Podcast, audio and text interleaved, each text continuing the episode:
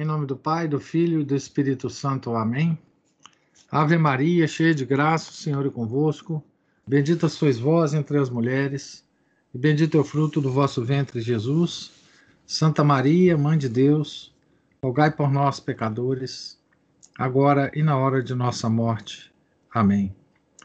São Felipe Neri, rogai por nós. Nossa Senhora de Fátima, rogai por nós. Em nome do Pai, do Filho e do Espírito Santo. Amém.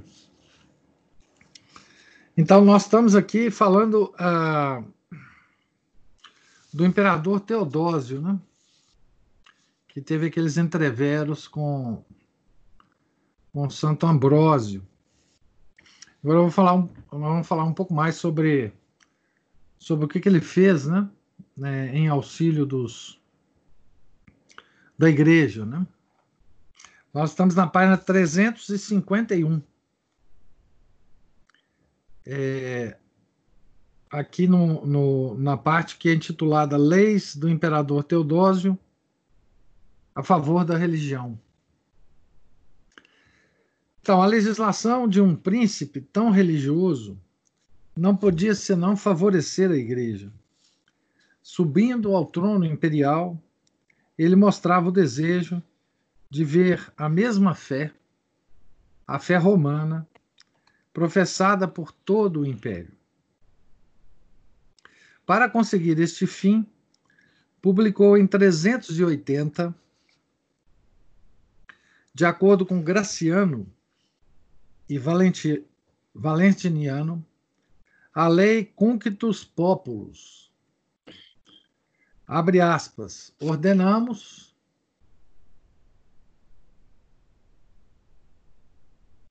ordenamos a todos os povos da nossa obediência que sigam a religião que o apóstolo São Pedro ensinou aos romanos e que se conserva ainda entre eles e se vê praticar ao pontífice Damaso e a Pedro, bispo de Alexandria Queremos que os que seguem esta lei tomem o, no, o nome de cristãos católicos e que os outros tenham o infame nome de hereges. Então, a coisa interessante nessa nessa nesse texto aqui é que o Teodósio já já estava identificando, né, é, os cristãos que não eram católicos. Né? Eu dizia, queremos que, que os que seguem essa lei tomem o nome de cristãos católicos, ou seja, que lei que é essa? Né? A lei de São Pedro, né? a lei do apóstolo São Pedro, que ensinou a, a, aos romanos. Né? E que os outros, que outros? Os outros cristãos, né? Que não eram os católicos, né? Tem o, o infame nome de hereges. Então, o, o Teodósio, é curioso, né? Ele estava adiantando um problema que nós teríamos muito mais amplamente, né? Com o Lutero, né? Depois de Lutero, né? e até hoje, né? Então, para Teodósio e para nós, né? Existem os cristãos católicos e os hereges. É o que também o Belo que falava, né? O Belo falava que esse negócio de cristianismo era uma babagem muito grande. Para ele existia a igreja e seus inimigos. Belo que falava isso com todas as letras, né? Então o Teodósio, o imperador Teodósio está tá concordando aqui com os nossos contemporâneos, né? O imperador colocava assim a regra católica por excelência, a da comunhão com o Papa. Então, quem estava em comunhão com o Papa era chamado cristão católico. Quem não estava era chamado herege. Queria a unidade religiosa da igreja. Não matava os hereges, mas exigia que eles usassem do seu nome sem usurpar o dos católicos. Não é da natureza da heresia fazer isso, né? A heresia ela ela ela ela se alimenta, né, é, do fato dela se chamar católica. Proibiu todas as causas criminais durante a quaresma. Ordenou que na Páscoa se desse liberdade aos presos cujos delitos fossem suscetíveis de perdão. Curioso, né? Isso acontece em alguns países, aqui no Brasil, né? No Natal, né? É muito mais significativo se isso vai ocorrer, né? Ocorrer de fato na Páscoa, né? Mas como agora o ano é civil, então não adianta. Proibiu em 385 todas as práticas de magia e em 392 todos os sacrifícios idolátricos. Em 391 havia publicado uma lei pela qual os cristãos que apostatavam eram privados do direito de testar e declarados infames. Proibiu que os maniqueus tivessem reuniões e recebessem coisa alguma por testemunho ou doação. Ordenou ao prefeito do pretório do Oriente que estabelecesse inquisidores para os inquirir e punir. É a primeira ordenação em que se encontra o nome inquisidores contra os hereges. Teodósio proibiu também aos arianos, eunomianos, aesianos edificar igreja nas cidades e aldeias e exigiu que restituíssem sem demora todas as que tinham aos bispos católicos. A autoridade secular e a poderosa influência do gênio e das virtudes dos padres da Igreja completaram a ruína do arianismo, que se refugiou entre os bárbaros, godos, gépidos, vândalos, lombardos. Inclusive, é, vocês vejam aqui é, que nós estamos na época da liberdade religiosa, né? Então, o, Deo, o Teodósio ele cumpriu efetivamente o que um soberano católico tem que fazer, né? Sempre. Tá certo? Então, é, é, sob Teodósio, nós vivemos, digamos assim, um, uma harmonia entre o poder temporal e o poder espiritual. Agora, o orianismo ele invadiu, né? O, os bárbaros realmente, quer dizer, quando os bárbaros é, invadiram o Império Romano, o, é óbvio que a igreja é, tentou também é, converter os bárbaros, né? Mas os arianos também faziam proselitismo, né? E eles converteram muitos generais bárbaros, muitas tribos de bárbaros, não para o catolicismo, mas para o arianismo. Se, é, quem tem o hábito, né, de é, ler o, o, o martirológio, lá descreve frequentemente né, é, santos mártires que foram martirizados por bárbaros arianos, né, que foram convertidos para o, saíram do paganismo e foram direto para a heresia, né? É, DSI, né? É, é, é, doutrina social Doutrina social da igreja. Pois é, essa é a doutrina social da igreja.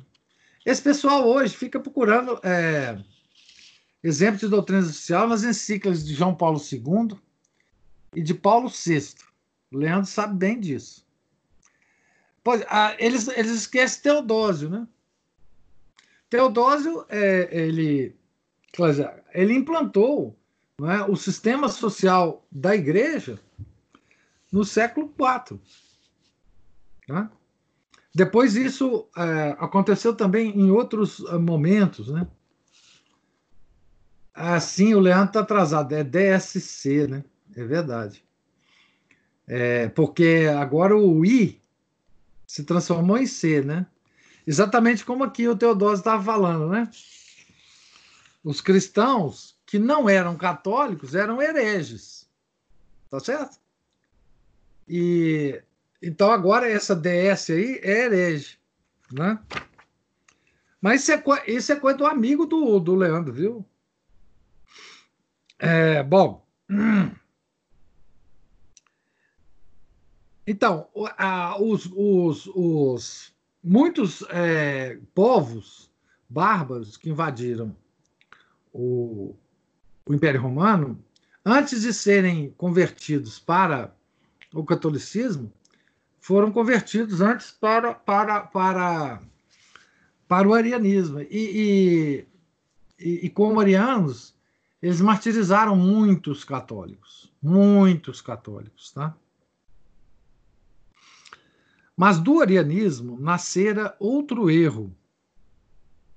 Outro erro. Que não era senão uma consequência rigorosa dele. Então, gente, todo erro ele tem uma espécie de consequência lógica é, que, que vai sendo tirada a, ao longo da história. Né? A gente acha que a lógica é, ela é uma coisa imediata, né? Se A é igual a B, B é igual a C, então A é igual a C. Essa, esse tipo de lógica matemática, ele não é igual à lógica histórica dos acontecimentos, né? É, então, por exemplo, né? A, os erros que a gente presencia, né? Se sucedendo na igreja hoje é, são erros que, que, que são consequências lógicas dos documentos do Concílio Vaticano II.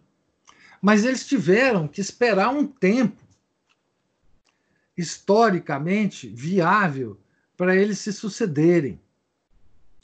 Eles já estavam lá, embutidos lá.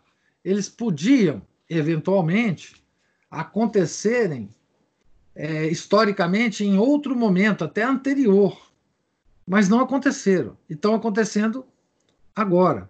A mesma coisa nós estávamos discutindo, né? É, a, a questão da daquela lei que foi aprovada agora na França, né? É, do aborto, eu nem sei se isso pode ser chamado aborto, né? Mas é, aos nove meses de gestação que foi aprovada agora na França. Esse, essa, essa, esse fato, ele é, se vocês traçarem a origem dele, né, ele é uma consequência lógica da Revolução Francesa, que também tem antecedentes, tá certo? Mas digamos, ele é uma, uma consequência lógica da, daquele refrão, não é? Liberdade, fraternidade, igualdade em nome do qual as ruas de Paris foram lavadas com sangue, já naquela época. Tá certo? Então, a, é, é, a França ela chegou onde ela está a partir da Revolução Francesa.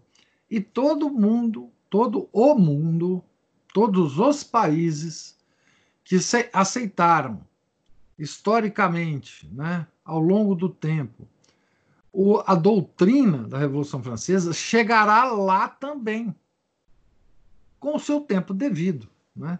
A Revolução Francesa ela foi expandindo pelo mundo aos poucos também.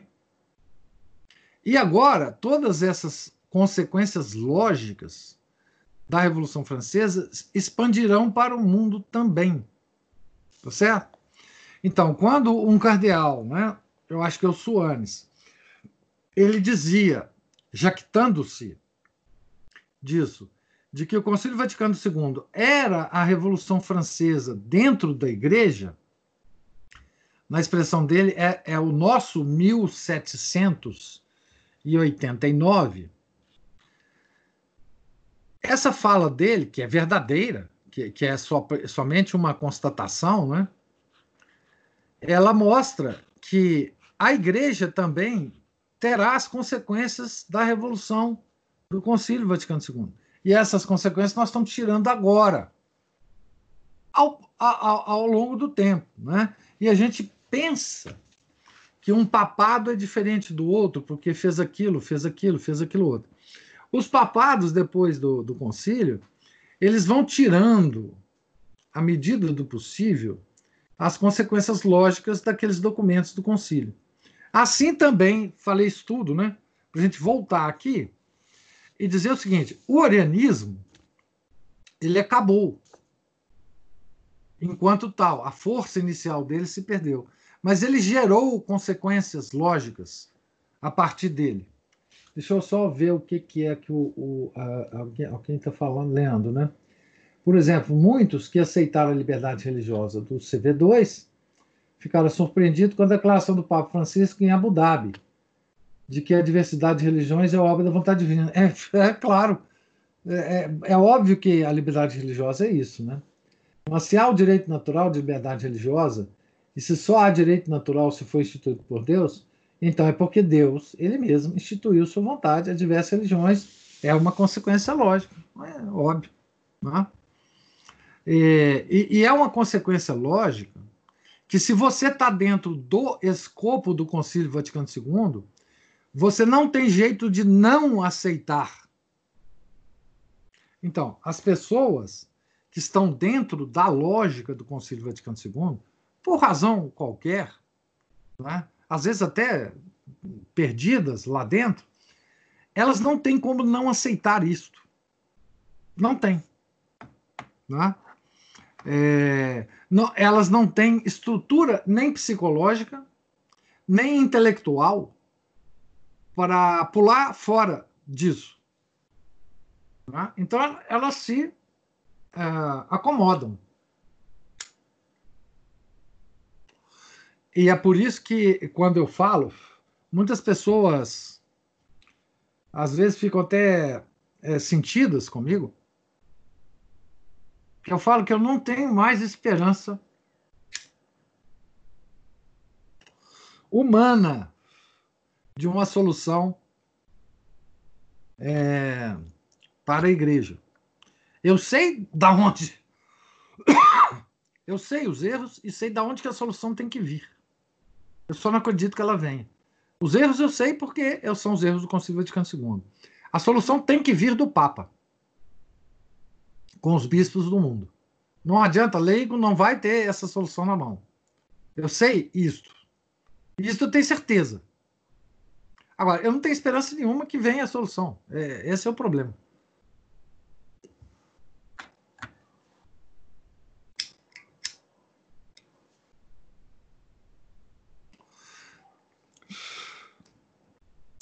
Samuel está falando que essa era a mesma postura do Gustavo Corsão. É, que, que, tem um artigo no, no livro, nesse livro aqui, que eu recomendo a todos. Tá? É uma coletânea de, de artigos de jornal do Gustavo Corsão, em que ele afirma isso. Isso, gente, veja bem, isso, é claro que isso não é do Anguete, né? Certo? O Anguete leu isso. É, é, isso foi. É, isso era. A, isso não, por, por incrível que pareça, isso não era a, o pensamento, por exemplo, do professor Orlando Fedeli. Não era. Ele tinha esperança. Não é? Mas essa posição, por exemplo, do Sidney. Posso dizer para vocês com tranquilidade, se vocês ainda não perceberam pelos escritos dele lá no Facebook, né? Não, não há é, é, não há esperança, mas do, de onde tem que vir a solução nós sabemos. Né? Nós não podemos nos enganar de que nós, católicos leigos, vamos resolver o problema da igreja. Não vamos. Não vamos. Não adianta. Não adianta, não vamos. Né? O que nós podemos fazer é o pouquíssima coisa que nós podemos fazer é proteger os nossos próximos de cair nessa nessa nessa digamos nessa nessa nesse hábito mental do modernismo do Concílio Vaticano II. Isso nós podemos fazer pessoalmente para as pessoas, né? Mas isso não é solução para a igreja? Isso não é solução para os católicos? Não, não, não existe isso. É, e assim, os leigos podem fazer isso, os religiosos tradicionais podem fazer exatamente o que eles estão fazendo, né? por exemplo, a fraternidade, que é o que? Praticar a verdadeira religião. É, é, eles não têm outra coisa. Porque eles também, embora clérigos, eles não têm o poder de mudar isso. Eles não têm o poder de mudar. Eles são padres, são têm as mãos consagradas, etc. Mas eles não têm. Eles não têm o poder de mudar. Tá certo? E não tem, e vou dizer mais, né? Não tem, vou dizer mais. Mesmo, por exemplo, que por um milagre a igreja aceite é, é, incorporar, digamos assim, a fraternidade no seio dela, sem exigir nada da fraternidade. Não, vocês não precisam fazer nada. O, o, não tem acordo. O acordo é o seguinte: vocês são da igreja, vocês podem fazer o que vocês quiserem em todas as igrejas do mundo, celebrar a missa antiga. Mesmo assim, ela não terá poder de mudar a situação. Não terá poder de mudar a situação só pode mudar a situação o Papa junto com todos os bispos do mundo. Esse é o poder da igreja, não tem outro. Né? É... Maria Cristina fala que foi o concílio que deu a solução, sendo que não tínhamos problema, e criou um problema sem solução. É por aí. É por aí. Né? Ah, então, o que eu estou querendo dizer com isso é que todo tipo de heresia cria. E tem mais outra coisa: essa heresia modernista, digamos que a igreja mude por um, por um milagre, não é? O Papa então vai reunir um concílio, vai condenar os, os documentos do Concílio Vaticano II, vai escrever outros documentos segundo a tradição. Vamos dizer que esse, esse milagre eh, aconteça. A heresia modernista vai sobreviver por 500, 600, mil anos ainda. Porque nem todo mundo vai, vai uh, se alinhar. Tá certo? Então, estou querendo dar esse exemplo porque nós estamos vivendo isso agora. Mas todas as heresias têm uma vida própria. Uma vida própria que que depende do seu grau de sedução e de seu grau de coerência interna. Coerência interna. Aquela coerência que, se o cara é herege, ele, ele se tranquiliza mentalmente, psicologicamente no erro. Ele se sente bem no erro. O erro é fofinho. O erro é igual aqueles. É, já dei, já falei isso aqui para vocês é igual aqueles travesseiros de pena de ganso, né, que você deita e fofinho, é fofinho. A heresia, toda vez que ela, ela acolher a pessoa e ela se ela se sentir não é confortável, não é? Ela está toda envolvida de travesseirinhos, ela vai sobreviver por séculos. Toda heresia é assim. A nossa, como é um conjunto de todas as heresias, é uma situação um pouco pior. Né? Camila, e caímos no engodo porque não conhecíamos a verdadeira igreja. É. O que você pode fazer para as pessoas, Camila, é apresentar a verdadeira igreja. Falar, olha, essa que está aí não é. A verdadeira é essa aqui. Muitos se apaixonam com a verdadeira igreja. Muitos se re retornam a ela. E muitos não retornam. Falam assim, não, obrigado, eu sei, olha, legal essa sua igreja que você fala que é verdadeira. É bonitinho o ritual. O can... Eu adoro o canto gregoriano. Mas eu vou ficar aqui na minha, tá bom? Eu vou continuar aqui na minha. É isso, tá? é, é, riem da nossa cara, claro. Isso é, é... Bom, então, a, a heresia então do arianismo tinha mais ou menos perdido a sedução. Mas aí vamos lá. Mas do arianismo nascera outro erro, que não era senão uma consequência rigorosa dele. Era a heresia dos macedônios contra a divindade do Espírito Santo. Macedônio, chefe dos novos sectários, era semi-ariano e tinha sucedido em 342 Eusébio de Nicomédia na sede de Constantinopla. O que, que era o semi-arianismo? Era um arianismo, digamos assim, é, diluído. Era um arianismo, é, ah, digamos assim, eles dilu... por que, que eles diluíram o arianismo? É para eles, é, para o arianismo ser mais bem aceito pelos católicos e aí se tornarem não arianos, mas semi-arianos. Tá certo? A sua nomeação do Macedônio fora muito do desagrado dos católicos. E no dia de sua instalação, houve uma desordem, na qual morreram mais de 3 mil pessoas. Imagina, os católicos estavam reagindo à posse de um bispo foi deposto em 360 pela facção dos arianos puros. Veja, os arianos puros não admitiam o semi-arianismo.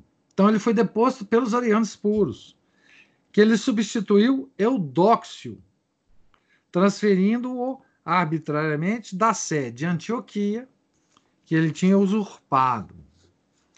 Depois dessa deposição, Macedônio concebeu concebeu grande ódio aos seus inimigos, sem perder o que tinha desde muito tempo aos católicos. Então, agora, o Macedônio odiava os arianos e odiava os católicos. Então, ele tinha que resolver um problema.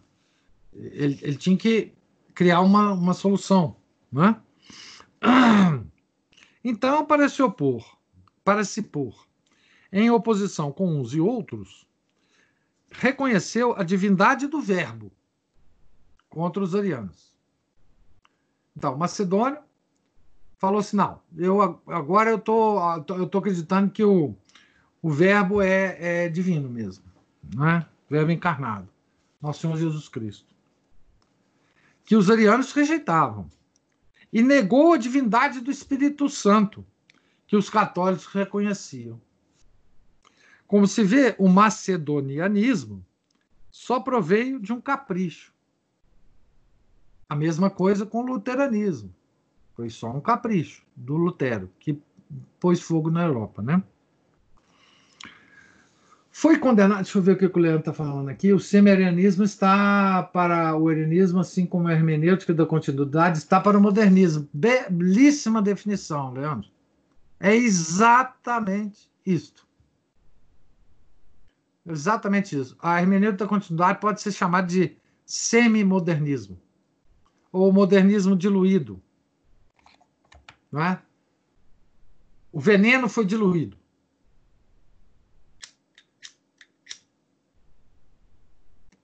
De forma que o veneno não mata, mas aleja. Como se fosse isso, né? Então, foi condenado o Macedônio, né? No segundo concílio geral, celebrado em Constantinopla no ano de 381, pelos cuidados do imperador Teodósio, conforme os desejos do Papa Damaso.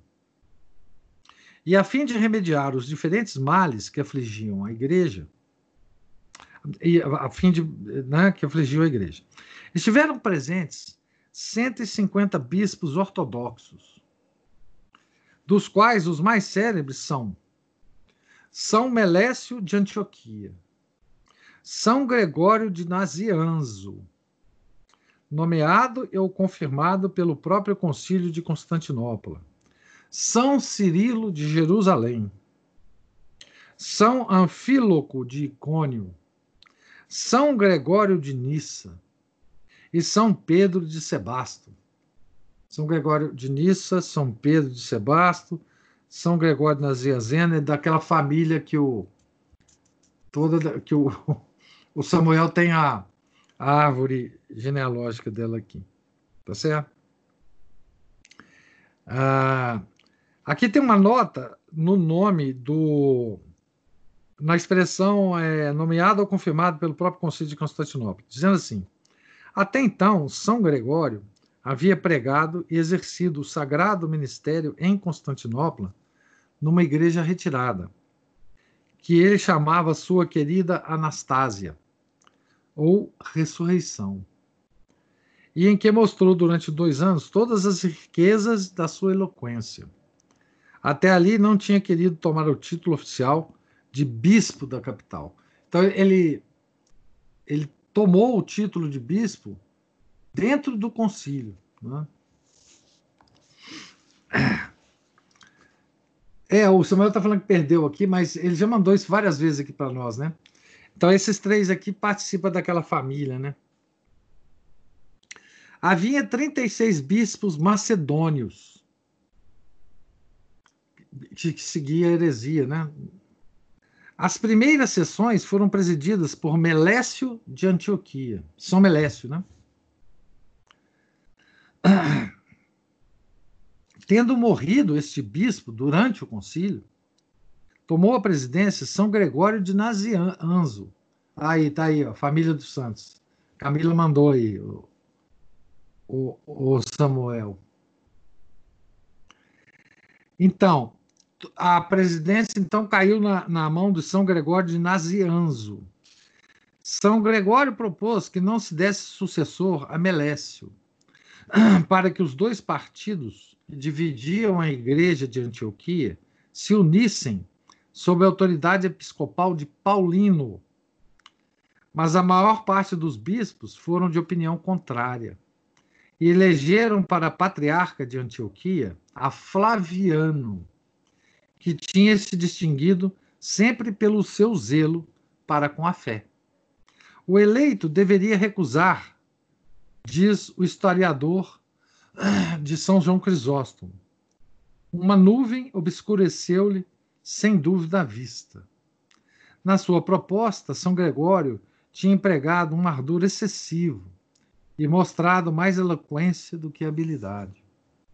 Por outro lado, o partido de Paulino, por alguns sucessos, tinha irritado vários prelados. A memória de Melécio era também muito venerada. Tudo isso fez que escolhessem Flaviano. Aflito de ver a desunião da igreja de Antioquia, perpetuar-se por esta eleição, Gregório não pôde aprová-la. Este e ainda os outros desgostos, desgostos que sobrevieram por incidente a propósito de sua elevação à sede de Constantinopla, obrigaram o santo doutor, que havia tido sempre uma repugnância natural, invencível, para com toda sorte de discussão, a retirar-se pediu ao imperador que aprovasse a sua resolução antes de deixar a sua sé. Fez na igreja episcopal, na presença dos padres, um discurso de despedida em que deu conta da sua admiração, da, desculpe, da sua administração e doutrina do modo mais tocante, com admirável eloquência. Tendo-se retirado São Gregório, trataram de lhe dar um sucessor, e a eleição recaiu em Nectário, homem venerável, pela sua idade e geralmente estimado pela sua mansidão. Mas, segundo alguns autores, sem energia e sem erudição, é, era então ele era estimado pela idade, pela mansidão, mas não tinha energia nem erudição. Né? Foi ordenado à sede de Constantinopla em poucos dias. Pela sua santidade, diz Darra, Nectário se mostrou digno de tão rápida elevação. O imperador mandou pedir ao Papa São Damaso a confirmação do novo arcebispo. Eis como o Papa Bonifácio refere este fato em uma carta aos bispos de Ilíria.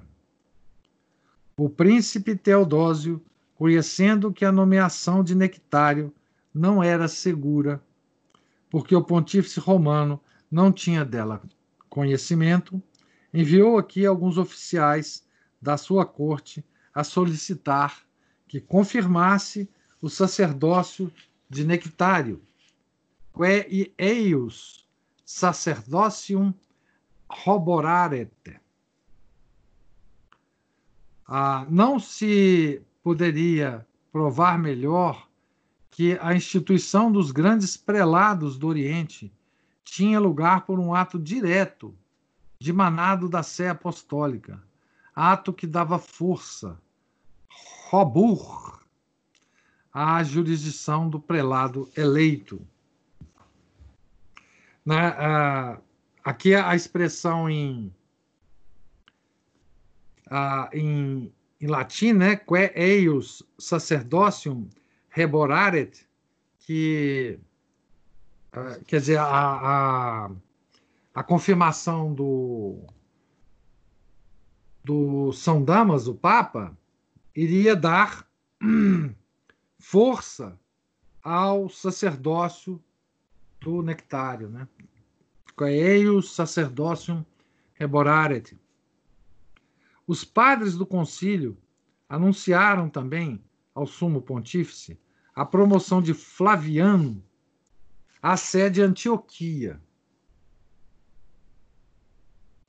É, aqui tem uma nota sobre isso, dizendo assim: depois de Flaviano, Porfírio, que ambicionava a sede de Antioquia, recorreu igualmente a Roma. Parece que o Papa, sem a aprovar diretamente, a tolerou. Por causa do cisma, teria sido para desejar que Flaviano não consentisse em que o elegessem, senão depois de se saber a vontade de Roma. Santo Ambrósio diz a esse respeito, numa carta escrita em 392, o seguinte: Todos nós recorremos à Santa Sé, menos Flaviano, por se julgar superior à lei. Isso é a opinião de Santo Ambrósio. Né? Depois declara que, pelo que lhe diz respeito, nunca aprovará senão o que a Santa Sé tiver ratificado quod ecclesia romana audi dubie comprobaverit. comprobaverit. Santo Ambrósio, melhor informado, foi mais tarde menos severo para com Flaviano. Aqui tem também uma outra nota dizendo assim: colige-se daqui que a Thierry escreveu inconsideradamente esta asserção. Um decreto sinodal confirmou Paulino na posse da sede de Antioquia e excomungou Flaviano. Não, isso, é, isso, aqui é o que está dizendo que foi um, um, uma inverdade. Né? O Concílio de Constantinopla continuou as suas sessões sob a presidência de Nectário. Então, o Concílio de Constantinopla foi reunido para a questão dos macedônios. Né? Então, teve essa confusão toda, mas ele continuou presidência de Nectário.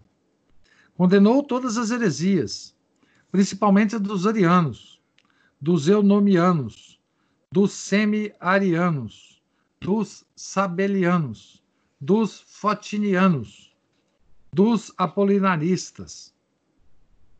Confirmou o símbolo de Niceia, mas achou conveniente acrescentar-lhe as seguintes palavras Cremos no Espírito Santo, que é também, também Senhor e fonte de vida, que procede do Pai, que é adorado e glorificado conjuntamente com o Pai e o Filho, e que falou pelos profetas. Cremos numa só santa, Igreja Santa Católica Apostólica. Professamos um só batismo para a remissão dos pecados, esperamos a ressurreição dos mortos e a vida do século futuro. Hum. É, aqui tem uma nota dizendo assim: o uso de recitar esse símbolo na missa estabeleceu-se no Oriente no princípio do, do quarto século, pouco tempo depois na Espanha, e dois séculos mais tarde na França, na Alemanha e no resto do Ocidente, que é o símbolo que nós temos na missa antiga, né? Por isso que é o símbolo niceo-constantinopolitano, né? que é o símbolo de Niceia, mais o, a questão lá do filioque, a questão do filioque que vai gerar né, o cisma do Oriente. Mais para frente aqui nós vamos ver sobre o, o, o cisma do Oriente. Né? Porque tem a palavra filioque, né? É, que, que fala que o Espírito Santo procede do pai do filho, né? Então, é, filioque em latim é e filho. Esse que no final significa, porque lá fala pater filioque, pai e filho. Né? Depois dos, decretos dogmáticos, o concílio fez vários cânones disciplinares, alguns dos quais são atribuídos por certos autores a outro concílio celebrado no ano seguinte. Então veja bem, olha, o concílio de Nicéia foi o primeiro concílio ecumênico considerado na igreja. Tá? Esse de Constantinopla foi o segundo. Então, o concílio de Nicéia foi em 325 e esse de Constantinopla em 381. Né? Houve vários concílios locais, né? mas não o ecumênico. É, então, a, o terceiro desses cânones, que é o mais célebre, continha, abre aspas, que o bispo da Nova Roma, dependente a princípio do exarca de Heracleia, na Trácia, teria as honras de primado depois do da antiga. Aqui tem uma nota dizendo assim: esta dignidade pertencia ao patriarca de Alexandria e depois dele ao de Antioquia. É provável, diz Receveur, que esse cânone fosse feito antes da chegada do bispo de Alexandria e, da, da, e depois da morte do de Antioquia. Posto que se tratasse aqui de jurisdição propriamente dita, mais do simples primado de honra, como dizem todos os autores, os bispos de Constantinopla aproveitaram-se ao depois desta atribuição para estender a sua autoridade às, às, às dioceses do ponto da Ásia Menor e da Trácia, que dependiam de Antioquia, e até a Ilíria Oriental, que era sujeita ao patriarcado do Ocidente. Então, aí havia na igreja uma briga de jurisdição né, em relação aos bispos. Né? Do patriarcado, então, é, dessa, desse poder que era foi dado à igreja de Constantinopla. Né? Este decreto, diz Rothbard, deu origem à orgulhosa pretensão de que os bispos de Constantinopla tiveram de sujeitar à sua jurisdição todas as igrejas orientais e de usar mais tarde o título de patriarcas ecumênicos. Os bispos de Constantinopla, né? Por isso, os sumos pontífices protestaram muito, muito tempo contra a inovação desse cânone, deste cânone, que ficou sem efeito e só foi aprovado pela Santa Sé no quarto Concílio Geral de Latrão, em 1215. Então, um cânone que passou é, quase que é, 900 anos né, sem aprovação da Santa Sé. Como Constantinopla estava então em poder dos latinos, a igreja não tinha já a temer as pretensões dos cismáticos do Oriente. São Leão, São Gelásio e São Gregório Magno asseveram que o terceiro cânone de Constantinopla não foi aprovado pela Santa Sé, nem mesmo enviado e comunicado ao Papa com os outros, o que fez que alguns autores julgassem, diz Jagger, que esse decreto não é autêntico e que se acrescentou depois do concílio. Então, tem um, um cânone famoso aí do concílio de Constantinopla.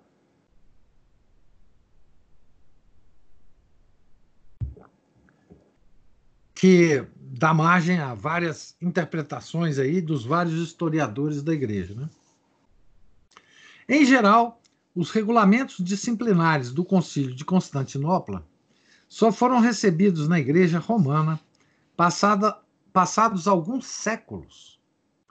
Mas os decretos a respeito da fé foram logo confirmados pelos bispos do Ocidente e pela Santa Sé, o que deu ocasião a que este concílio, até então particular, se tornasse ecumênico.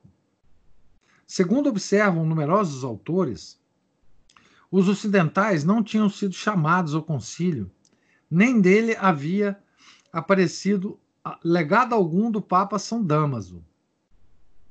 Aqui tem uma nota dizendo: esse numeroso concílio, diz Alzog, foi elevado à classe de concílio ecumênico por consentimento do Papa e dos bispos do Ocidente.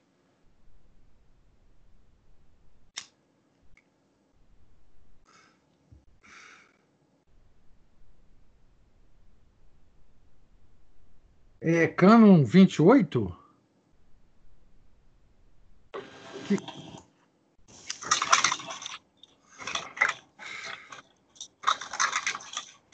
Eu acho que não é o Canon 20... 28, não, é o Canon. Eu estou comentando sobre o Canon, é, o terceiro Canon. Tá?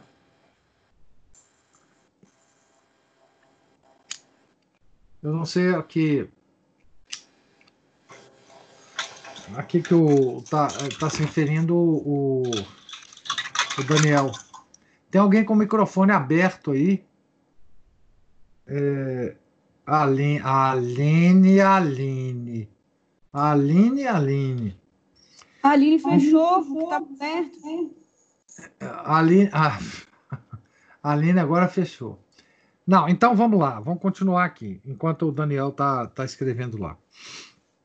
É, então, ele foi elevado né, a concílio ecumênico. Né? Eclésia Romana, diz é, Gregório Magno, aqui tem uma citação em latim, né? É osdent canonis vel gesta ilius synodi actanus non abet nec accipit. Inoc alten eandem synodum accepti, quod est peream contra Macedonium definitum. Os atos de Constantinopla foram remetidos ao Papa, diz Fócio, e o bem-aventurado Damaso confirmou, pela sua autoridade, o segundo concílio ecumênico. Foi esta confirmação, diz Dom Guerranger, que o tornou ecumênico, fundado em manuscritos do Vaticano e de Santa Maria Maior, Barônio é de opinião que o Concílio de Constantinopla até mesmo tinha sido convocado de acordo com o Papa Damaso. O Barônio consultando lá os documentos do Vaticano na época dele, né, que é do século. Barônio é do século uh, ah, 16 17, né? Ele foi discípulo uh, de São Felipe Neri, né? Além dos concílios gerais de Niceia e de Constantinopla, celebraram-se no século IV mais de 200 concílios particulares. Não foram todos igualmente úteis. Até mesmo alguns deles foram convocados a favor do erro por diversos hereges, e tem com razão o nome de conciliábulos. Alguns foram convocados sem necessidade, ou despoticamente dominados pelo poder secular. Estes aumentavam o mal em vez de o curar. Todo mundo sabe que as repetidas revisões e a demasiada condescendência para com as exigências dos sectários não fazem senão torná-los mais indóceis e atrevidos. É por isso que Santo Antífo, Anfíloco dizia, falando deste abuso, que em lugar de reunir tantas vezes os bispos, deveriam executar os seus decretos com mais solicitude. E São Gregório de Nazianzo se afligira tanto com isto que tomara a resolução de nunca mais assistir a alguma assembleia de bispos. São Martinho fez o mesmo nos 16 anos de sua vida. Santo Ambrósio participava até a certo ponto das ideias de São Martinho e de São Gregório. Mas, excluído estes abu esses abusos, os concílios são o nervo da disciplina, o amparo da fé e dos costumes, o incentivo da ciência, a regra e a defesa da virtude. Quantos mais males produz a pressão do poder temporal sobre os concílios, tantos mais resultados favoráveis à paz, tanta mais unidade no governo e tantas mais vantagens espirituais nas dioceses produzem os concílios celebrados sob a inspiração de Deus. Não é, pois, para admirar que o século dos santos doutores, por excelência, fosse também o século dos concílios.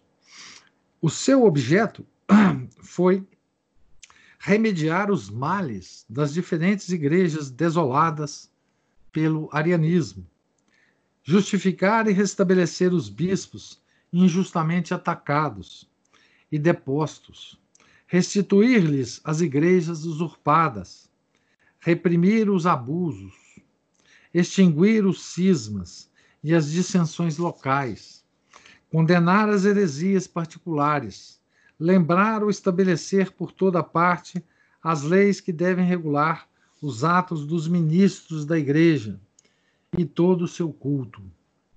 Nós já vimos os regulamentos disciplinares de algumas dessas assembleias.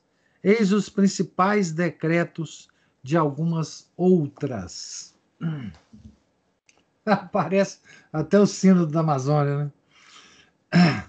Cânones disciplinares do Concílio de Laodiceia. O concílio reunido em Laodiceia no ano de 368 fez 60 cânones célebres na antiguidade. Produziu, ah, desculpe, proibiu que fossem promovidos ah, ao sacerdócio os recém-batizados, que se deixasse ao povo a escolha dos bispos e que se nomeassem pelas vilas e aldeias. Então, até então, a, a escolha dos bispos era feita por aclamação, né? Proibiu também aos subdiáconos e clérigos inferiores tocar os vasos sagrados e trazer a estola. Então vocês imaginam, né? Que nem os diáconos e subdiáconos podiam tocar nos vasos sagrados, que dirá na, na hóstia, né? Ah, então proibiu e aos bispos e presbíteros celebrar o santo sacrifício em suas casas. Outras disposições dizem respeito às diversas funções dos chantres, dos exorcistas, dos leitores, dos hostiários. Nas igrejas deviam, deviam recitar-se, depois do sermão do bispo, as orações dos catecúmenos e dos penitentes, e logo que esses saíssem, a dos fiéis, que eram seguidas do ósculo da paz, do santo sacrifício e da comunhão. Durante a quaresma, não se devia oferecer o santo sacrifício e comemorar os mártires, senão ao sábado e ao domingo. proibiu a todos os clérigos dar dinheiro à usura, entrar em tabernas e assistir a bailes e espetáculos. Proibiu também a dança a todos os fiéis, que não deviam tampouco comunicar com os hereges, na oração, nem contrair alianças com eles. O último cânone contém um catálogo dos livros santos, exatamente como hoje temos, à exceção dos livros de Judite, de Tobias, da sabedoria, do Eclesiásticos, do Eclesiástico dos Macabeus e do Apocalipse, cuja autoridade era ainda considerada como duvidosa por algumas igrejas particulares. Aqui ainda não havia o cânone ah, dos livros sagrados, né? É, o cânone surgiu depois. Mas esse concílio é, publicou uma lista né, dos livros sagrados.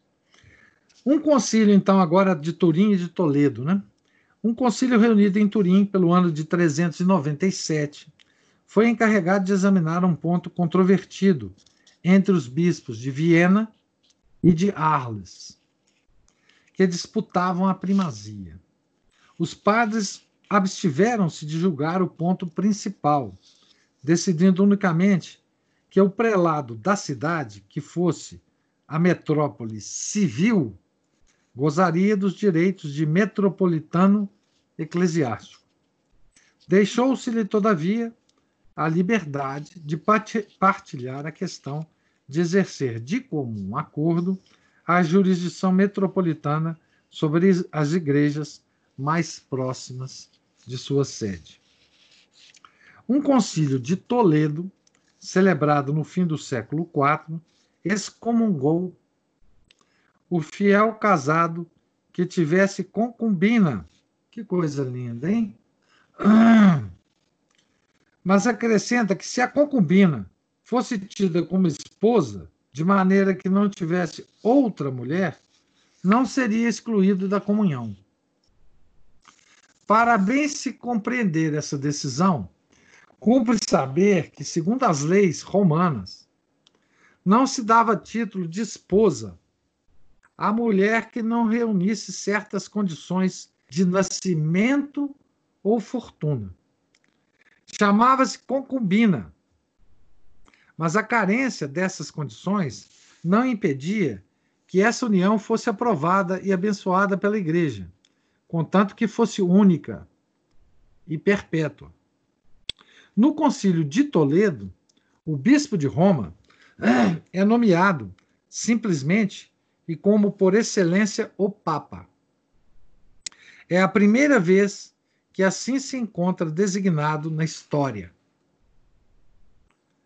O nome de Papa, que significa pai, era então comum a todos os bispos e se dá ainda hoje aos padres da igreja grega.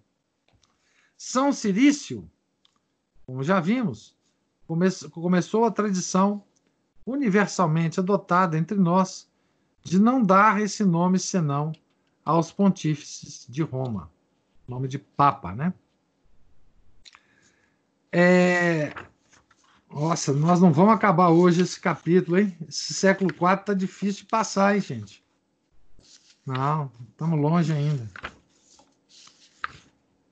Estamos longe ainda de terminar. Em 390 e 397, 390, 397, 398, houve três concílios na cidade de Cartago o último composto de 214 bispos. Regulou certas particularidades do cerimonial das ordenações.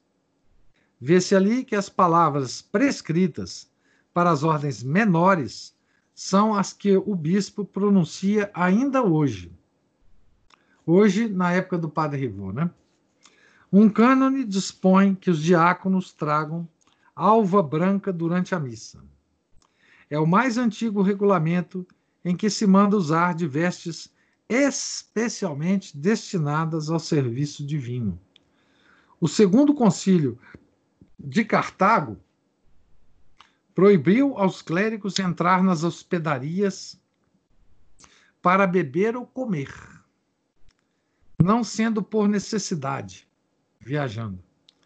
Fez também um catálogo dos livros santos, semelhante em tudo ao que é hoje recebido na igreja. No primeiro concílio de Cartago, os padres confirmaram, abre aspas, por ser de instituição apostólica, fecha aspas, a lei da continência imposta pelos concílios precedentes aos bispos, aos presbíteros e aos diáconos. Proibiram aos simples presbíteros, abre aspas, reconciliar publicamente os penitentes, a menos que não fossem em perigo de vida e na ausência do bispo. Era, essa, era, essa última prescrição mostra que só os bispos eram ordinariamente encarregados do que dizia respeito à confissão e à penitência pública. Essa disciplina era geral no Ocidente. Não sucedia, não sucedia o mesmo no Oriente, porque havia em cada igreja um, e segundo Barônio, vários sacerdotes penitenciários, cujas funções eram receber as confissões dos que, depois do seu batismo, tinham cometido culpas graves e decidir quando convinha permitir-lhes ou prescrever-lhes prescrever uma confissão pública. Aqui tem uma nota dizendo assim: a confissão pública era imposta a todos os pecadores públicos, apontados nos cânones, e algumas vezes aos pecadores ocultos, quando se julgava útil ao penitente e aos fiéis a manifestação das culpas. Em Constantinopla, uma mulher ilustre, tendo pecado com um diácono, confessou primeiramente o seu crime ao penitenciário, ao, né, ao padre que, que podia dar confissão. Né? Mas depois, quer fosse por ordem deste último, quer por excesso de fervor, que ele não teve a prudência de reprimir, declarou em público, com grande escândalo dos fiéis. Coitado do diácono. O diácono foi foi pego em flagrante. Para evitar semelhante, semelhantes inconvenientes, o patriarca Nectário suprimiu o ofício do penitenciário, deixando a cada um, diz Sócrates, a liberdade de participar dos santos mistérios segundo o que lhe ditasse a sua consciência. A maior parte das igrejas do Oriente seguiu o exemplo de Constantinopla, de Nectário. Né? A pretendida reforma, falando desse fato e citando as palavras do historiador Sócrates, conclui que Nectário tinha abolido toda espécie de confissão. Daí se segue, segundo ela, que essa prática não é de instituição divina, porque se o fosse, Nectário não teria podido aboli-la sem grandes reclamações do Oriente. Mas a reforma engana-se ou mente quando afirma que, suprimindo o ofício de penitenciário, Nectário abolira toda espécie de confissão, porque o único fim do prelado era evitar um escândalo semelhante ao que acabava de dar-se. E para o conseguir, era necessária a abolição é, da só confissão pública. Por outro lado, o mesmo historiador Sócrates, falando ao padre Eudemon, tinha, que tinha aconselhado Nectário a dar esse passo, diz-lhe: Se o vosso conselho foi ou não útil à igreja, sabe-o Deus. Mas eu vejo que destes, destes, destes ocasião aos fiéis de não se repreenderem mutuamente. Fecha aspas. Estas palavras de Sócrates só se referem à hipótese da supressão da confissão pública. Sosomeno, que narra o mesmo fato, declara, na sua narração, que a confissão é necessária para obter o perdão das culpas e, contudo, não censura Nectário da supressão que fez. Logo, segundo ele, Nectário não tinha suprimido toda espécie de confissão. Cumpre notar ainda que essa supressão nunca foi exprobada aos orientais pelo Papa, nem pelos bispos do Ocidente. Mais tarde, São Leão Magno aboliu também o costume que havia se estabelecido na campanha de fazer ler em público os pecados que se confessavam em segredo. Ademais, a história fornece-nos numerosos monumentos e fatos que atestam a verdade da interpretação que aqui se dá à supressão do cargo de penitenciário pelo nectário. Né? Assim, os rituais dos gregos e as liturgias, as quais Bossuet chama o principal instrumento da tradição da Igreja, não falam mais desde então em confissão pública, mas entram em grandes explicações a respeito da confissão auricular e secreta, que continuava a estar em prática. Tal é, entre outros, o livro penitencial de João, o jejuador, um dos, su dos sucessores de Nectário, na sede de Constantinopla, em que se acham expostos todos os requisitos necessários para a confissão, absolvição e penitências secretas. São Crisóstomo, São João Crisóstomo, né? sucessor imediato de Nectário, fala também da confissão secreta e sacramental, como usada sempre na sua igreja. Os doutores do século V afirmam igualmente que se continuou a exigir a confissão dos fiéis. Os nestorianos e os eutiquianos, que se separaram da igreja no século V, usaram e usam ainda hoje, como nós, a confissão. Logo, visto que, imediatamente a supressão do ofício de penitenciário se encontra o uso da confissão geralmente espalhado e praticado na igreja, não é toda espécie de confissão, mas somente a confissão pública, que suprimiram o patriarca de Constantinopla e os bispos do Oriente, que o imitaram. Deixando aos fiéis, como diz Sócrates, a liberdade de participar dos santos mistérios, segundo o ditame de sua consciência, não fizeram mais do que permitir-lhes receber a Eucaristia sem os obrigar jamais a alguma confissão pública, nem mesmo à confissão auricular secreta, secreta quando julgassem desnecessária, como fazem ainda hoje, sobretudo na comunhão frequente. Quando era necessária a confissão, os fiéis recorriam, como se pratica no Ocidente, aos bispos ou aos sacerdotes designados por eles. Aqui tem uma nota, não, aqui tem uma nota do Barônio. É, antes tem uma nota dizendo assim: segundo Barônio Soares, o historiador Sócrates não merece plena confiança em todos os pontos concernentes à confissão e à penitência, porque estava imbuído dos erros dos novicianos. Então, o próprio historiador era participar de alguma forma da heresia. Né?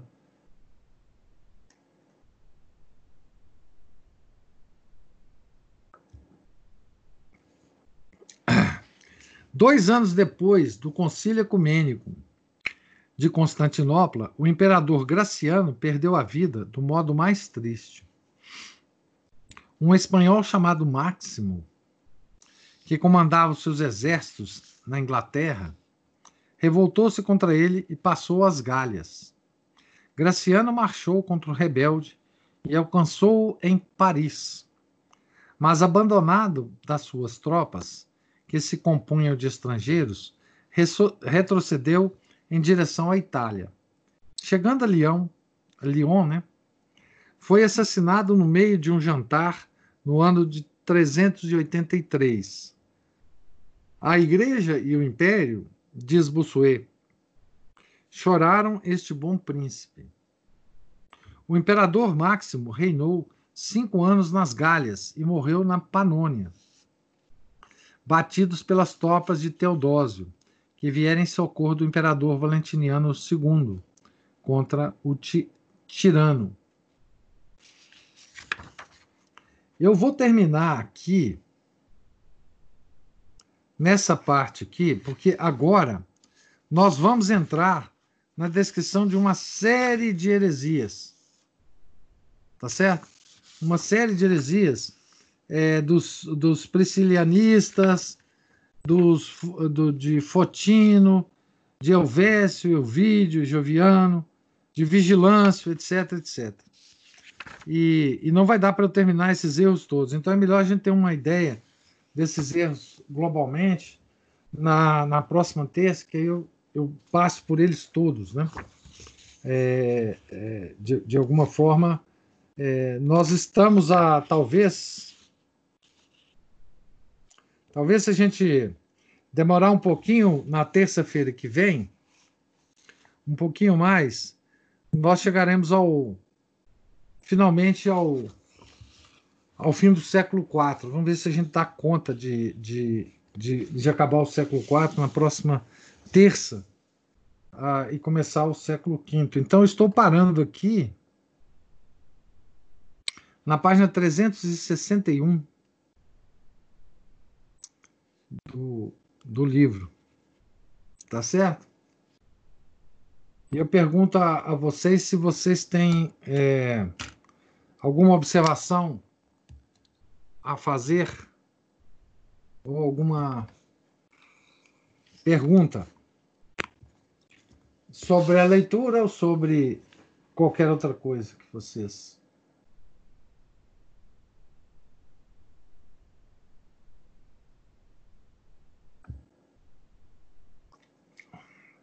Então, não tendo nenhuma observação, eu agradeço a todos a presença, Deus lhes pague a paciência e a generosidade.